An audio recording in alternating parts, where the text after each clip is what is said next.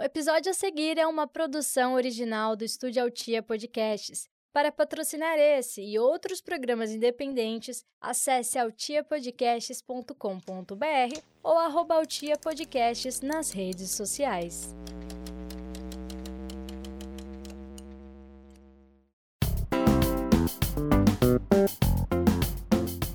Você já parou para pensar que nem só de boleto vive o adulto?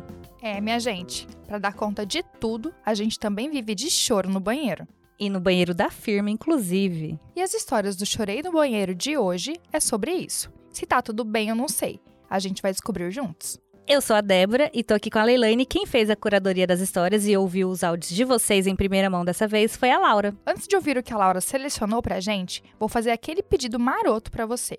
Vai lá no seu aplicativo de podcast, ativa o sininho para não perder nenhum episódio, siga o nosso feed e avalie o programa. Mas é cinco estrelas, viu? Combinado? Bom, vamos ao tema? Começando lá pelo processo seletivo, quem nunca fez aquela dinâmica maluca para entrar no emprego, né? Bora ouvir? Oi, a minha história bizarra de trabalho aconteceu em 2016. Eu tinha acabado de me formar na faculdade de comunicação, de publicidade, e resolvi procurar um emprego na área.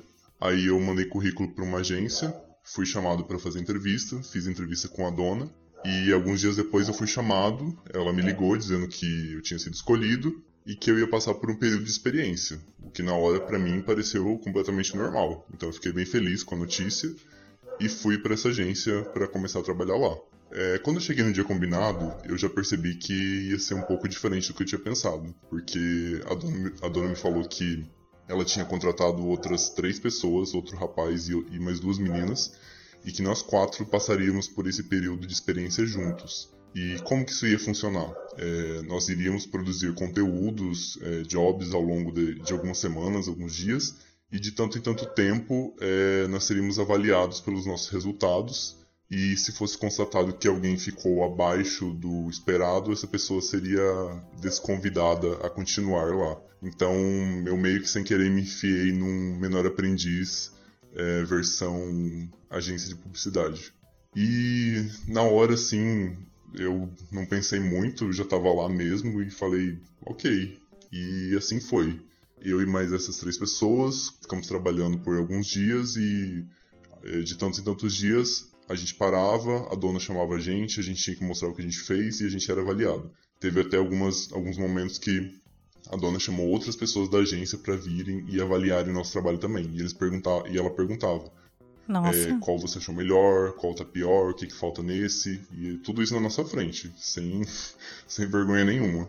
E o que aconteceu foi que uma das meninas é, acabou tendo um desempenho um pouco menor. Aí a dona chegou para ela e disse que ela não precisava mais vir. E eu nunca mais nem ouvi falar dessa menina, então existe até a chance dela ter largado a profissão aí. É, a outra menina ela acabou indo para uma vaga de um outro setor que abriu na, na mesma agência e sobrou só eu e outro rapaz. Ficamos nós dois e aí a dona chegou pro diretor de criação na época e pediu para ele escolher entre um de nós dois. E aí acabou que ele não quis escolher nenhum, porque nós tínhamos acabado de começar na, na carreira, então ele não queria fazer uma escolha assim tão drástica de mandar um para casa e ficar com o outro, e acabou ficando com nós dois. Então deu mais ou menos certo. E essa é a minha história. Olhando em retrocesso, parece bem bizarra, mas eu acabei passando por isso porque não tinha tanta experiência, mas hoje reconheço que foi uma coisa bem bem estranha e o próprio pessoal da agência, inclusive, depois comentou com a gente, alguns meses depois, que eles achavam tudo muito bizarro aquilo que estava acontecendo, mas que eles não falavam nada porque, né, ia fazer o quê? E é isso. Beijos. Praticamente uma prova de resistência do Big Brother. É. Eu não tô chocada. tem outra, não tem outra definição. Não, e tadinho, né? A pessoa tá começando a profissão, já leva uma.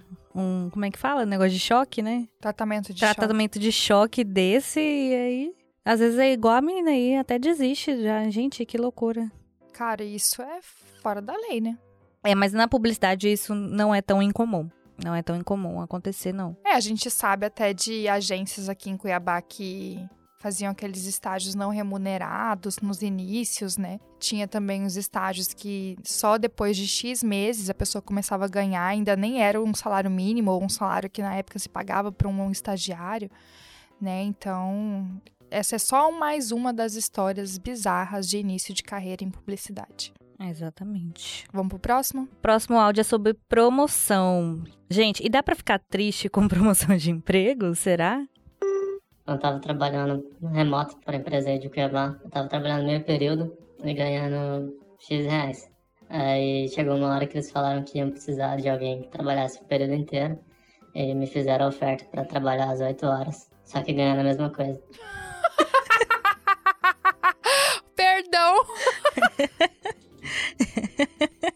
Gente, que bizarro! Meu Deus do céu! Cara de pau dessas pessoas, gente. É. é talvez é- era a verba que a pessoa tinha pra. Não, não tem, não tem justificativa. Que que é isso? E aí, será que ele aceitou? Porque, querendo ou não, dá na mesma, né? Só que mais trabalho. Que isso, gente? Meu Deus do céu. É tipo, trabalho o dobro e ganho o mesmo. E fique feliz por isso. Tipo, oferta ao contrário. É, exato. Nossa. Triste. Ai, gente, desculpa dar risada. Não, desculpa dar risada, mas é porque é tão bizarro, é tão surreal, né? Acho que a palavra é essa, que parece que é mentira. Eu quero que você faça mais e ganhe menos, porque no final das contas é uma conta que vai pra menos, né? É, que é como se estivesse Não é a mesma coisa. É uma conta. a metade. É uma conta que vai pra menos. Essa ouvinte, essa preferiu escrever a sua história enquanto chorava no banheiro. A Laura vai ler pra gente. Vamos lá? Uma vez eu estava fazendo prestação de contas de dinheiro público de um projeto de baixo orçamento e o coordenador me chega com uma nota de 250 reais para reembolso de refeição. Ele foi num rodízio no Boi Grill, um restaurante caro aqui em Cuiabá, Uhum. pois ele achava que ele merecia um mimo, porque ele trabalhava demais. Tá, querida. Não podia ser no baguncinha da esquina. Não podia ser no Subway. Não, o melhor é o dinheiro público, né? Então, um projeto de baixo orçamento, é, né? primeiramente, dinheiro público. Segundamente, baixo orçamento. Terceiramente, porque eu mereci. Ah lá. A gente devia começar a fazer isso, será? Às vezes a gente faz isso com cartão de crédito, né? Porque eu mereço.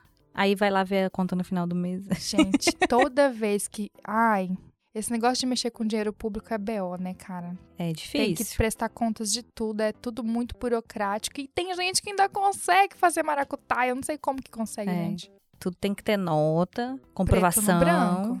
Não, né? mas agora vamos falar a verdade. A pessoa é muito descarada.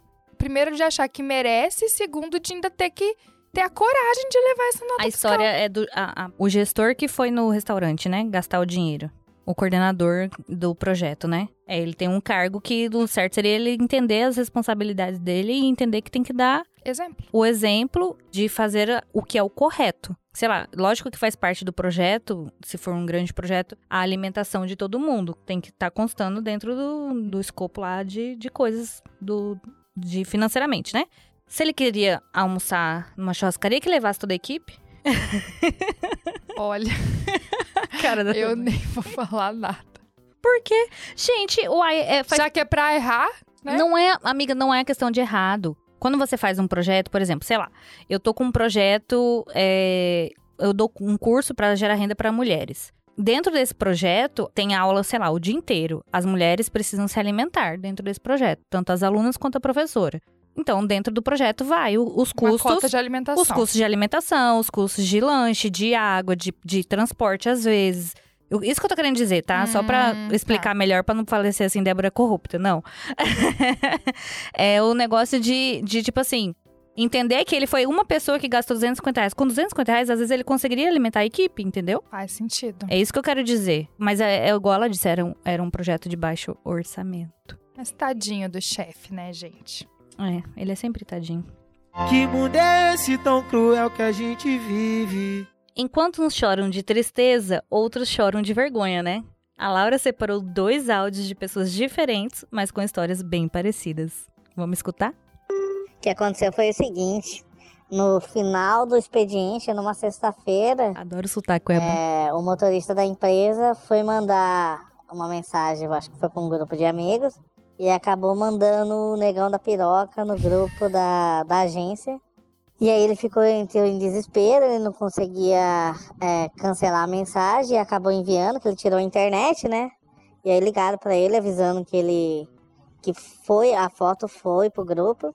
E aí ele entrou no grupo, ele tentou apagar e quando ele foi apagar, em vez de apagar para todos, ele apagou só para mim. E aí ficou a foto exposta lá no grupo do Negão da Piroca. E a diretora entrou na sala perguntando o que, que é isso, que pouca vergonha que era isso. E aí ele desesperou e saiu do grupo, porque ele ficou com muita vergonha. Mas foi isso que aconteceu. Oi, gente, hoje eu venho aqui contar minha história de firma, que não é bem firma, né? É, mas é profissional, que envolve, assim, a cidade inteira. Por isso, eu não vou falar minha profissão para não descobrirem aqui. Mas, gente, tem um grupo de profissionais da área, né? Um grupo de WhatsApp, são muita, muita gente. O grupo tava lotado de pessoas, sendo que tinha mais de um grupo pela quantidade de gente. E uma pessoa, um cara, mandou um nude sem querer nesse grupo de profissionais da área da cidade inteira. Aí a pessoa, ao invés de tipo ir correndo e apagar para todos, ela apagou para ela. Ou seja, ela simplesmente não conseguia apagar o nude da conversa. Ai, situação constrangedora. Ele acabou saindo do grupo, né? Devia estar morrendo de vergonha, queria se enterrar e saiu do grupo. Mas assim, sem fazer juízo de valor, mas o nude não era muito agradável aos olhos, vamos dizer assim. é isso, minha contribuição para vocês. Gente, eu tenho uma história igual. Eu tenho uma história de um lugar que eu trabalhei grande. E aí a pessoa fez isso, né? Mandou uma foto dela mesma. E assim, foto tirada em tempo real, porque era a roupa que ela tava trabalhando naquele dia. Né? E aí era desse nível aí, de um nude não muito agradável aos olhos. E aí mandou no grupo. E era o grupo da empresa, tá? Tipo, 100 pessoas, 150 pessoas no grupo. E era uma época que o WhatsApp não permitia pagar, depois de enviado. E aí, o que acontece? Sorte que ele tem muitos amigos. E as pessoas começaram a escrever coisa, assim, aleatória, mandar, colocar ponto, assim, para ir subindo aqui, ah. aquilo. E aí, geralmente, grupo de empresa, assim, às vezes, dependendo se tem muita conversa aleatória, a pessoa só olha assim, dá, uma, dá um ampassão ali, né? E acaba passando despercebido. Mas óbvio que uma, um tipo de situação dessa não fica despercebível, né? Porque a fofoca rola solta. Você já viu a foto? é triste, é triste. E pior que era uma época que não tinha como apagar, porque nessas situações aí do, dos áudios, a pessoa apagou para ela mesma, que é um erro que pode acontecer ali na hora que você tá apagando, né? Em vez de você apagar para todos, você apaga para si mesmo. É, é uma. é triste. Nossa. Mas não gente. tem muito o que fazer, né? Tem só que é, enfiar a cabeça dentro do buraco. No dia da mentira, no dia 1 de abril, uma amiga minha pregou uma peça comigo. Ela pegou e mandou uma mensagem. Corre pro seu status, você postou pornô. Eu quase infartei. Não que eu tivesse pornô no meu celular, não é mesmo? Aham. Mas vai que era um vírus, sei lá, qualquer coisa, não sei. Gente, eu fui desesperada por esse status, aí eu peguei e pensei, se não vírus não é no meu celular, é no celular da pessoa. Eu peguei e liguei pra ela, falei: "Cara, eu acho que tem vírus no seu celular". Ela: "Sua vagabunda". Aí eu falei: "Filha da puta". É, eu não ia cair nisso aí, não, porque eu não tenho voz. Mas aí é que tá, não tem nem nude no meu celular, nem nada, mas eu achei que fosse um vírus. Entendi. Às vezes aí lançou lá uma foto aleatória, não necessariamente que fosse tua, não é mesmo? E, você- e foi postado uh, sem querer. Pode ser. Mas eu fiquei com Pode medo. acontecer. Mas tem mais passação de vergonha vindo aí. Vamos ouvir mais um áudio? Amiga, eu tava aqui no laboratório, né? Trabalhando aqui, né? Fazendo os meus experimentos. Eu tava sozinho nesse dia. E aí, tem umas estantes que a gente coloca os, os, os nossos tubos de ensaio assim em cima, né? E eu subi numa escada, tava pra colocar todos lá. Porque lá onde eles ficam, né? Durante o, o ensaio. E aí, tipo, era o que? Umas 8 da manhã. E aí eu subi na escada e é, tava colocando lá. E aí, a porta do, do, do, do laboratório é muito silenciosa. E eu não sabia que tinha ninguém entrado. E aí, eu tava com a barriga meio ruim nesse dia, né? E aí eu soltei um pum, assim, de cemitério, sabe? Horrível, horrível, horrível. E não sabia que tinha ninguém na sala. A pessoa, que era minha colega de classe, tava assim, a três, quatro passos de mim. E assim, eu soltei um pum alto e muito fedido. E aí, quando eu olhei pra trás, Aí ela falou assim, não acredito. Aí ela saiu da sala. E assim, minha cara ficou no chão, sabe? E aí depois ela fala que, ai, quer me zoar por causa disso. Mas assim, era uma pessoa só, né? Que tava. Mas assim, foi a vergonha da minha vida, amiga. Porque eu, nunca- eu nunca soltei um peido daquele na frente de alguém da minha família. E, ai, foi horrível. Enfim, a situação mais triste que eu já passei no trabalho foi essa. Eu não sei mais o que, que é mais constrangedor, o nude ou isso aí. Cara, é. Eu já tive um chefe que eu tenho certeza que toda vez que ele passava atrás de mim, quando ele passava assim por trás das mesas, ele passava peidando. Porque ele, era, ele fedia? Porque vinha aquela penumbra junto, assim. Gente, passada. Aqueles peidos ninja, tá ligado? Que é silencioso e mortal, sabe? Babado. Passava a pessoa Vai junto acompanhando, o fedor. né? Exatamente. Vai acompanhando. Acontece. Eu não julgo esse mocinho, não, porque acontece, coitado. Mas o dele ainda teve barulho, não foi só o perfume, né? Ah, gente, mas assim, dá risada junto nessa hora, né? Acontece, Acontece, vai. todo mundo faz. E tem que dar risada de si mesmo nessas horas. Ai, gente, só quem viveu sabe, né? Oh, meu Deus, que fedor! Eita, fedor da desgraça! E agora vamos para a última história, né? Uma funcionária que vive a serviço da verdade e da transparência. Uma vez eu fiz um frila de pesquisa eleitoral. Só que eu não sabia que essa pesquisa tinha sido comprada por um político, para ele ter vantagem nas informações, né? Até aí tudo bem. O problema era que eu falava como estava a pesquisa, ou seja, eu falava sobre o resultado para todo mundo da cidade que me perguntasse. Era alguém me perguntar e eu falava: Fulano tá na frente, para qualquer pessoa. Ou seja, vantagem nenhuma que ele teve. Gente, fofoqueira profissional. Mas ela não sabia que era comprada a pesquisa, sabia? Ela não sabia, então ela tava fazendo uma fofoca que não é fofoca. Inocente. Inocente. Ah, mas podia estar fazendo o job dela e ficado quieto, né, cara? Gente, é bem a minha cara fazer isso, sabia? A boca de sacola. É, não, mas é porque assim, eu, eu compro a ideia dos meus clientes, né? Eu saio realmente falando maravilhas. Eu, é, igual esses tempos atrás, eu fui numa reunião que eu atendo vários órgãos públicos e aí na reunião falaram assim, não, porque tal obra, daqui dois meses tá pronto. É uma obra gigantesca, impossível tá pronto em dois meses. E aí eu voltei pra agência falando, gente, vocês acreditam que vai ficar daqui dois meses tá pronto? A gente tem que criar a campanha já. Aí os meninos viraram assim pra mim e falaram, ah, Débora, ah, vá, Dé, ah, vá, que vai ficar pronto.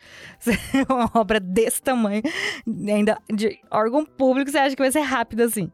Eu falei, gente, mas falaram na reunião. Ela, pois mentiram pra você, porque não é verdade. Então, assim, eu sou esse tipo de pessoa que eu saio espalhando a verdade. A verdade, assim, as coisas boas dos meus clientes, entendeu? Você compra a verdade eu compro. do seu cliente. É, se ele me fala, eu acredito. Eu vou, eu agora eu vou, vou duvidar do que a pessoa tá me Sabe de dizendo. nada, inocente. Leilane é minha cliente. Se ela fala pra mim que o Senai tá morrendo de vender, eu acredito nela. Pois acredite, porque eu sou uma pessoa muito índole. Eu acredito sim, eu confio. E esse foi o Chorei no Banheiro de hoje. E se você tem mais histórias dignas de um bom choro no banheiro, manda pra gente no Telegram. É só colocar arroba podcast Boca de Siri na busca e manda pra gente. E pode ser sobre qualquer tema, tá? É só mandar. E é isso, gente. Muito obrigada. Beijos, até a próxima. Temos um episódio. Tchauzinho!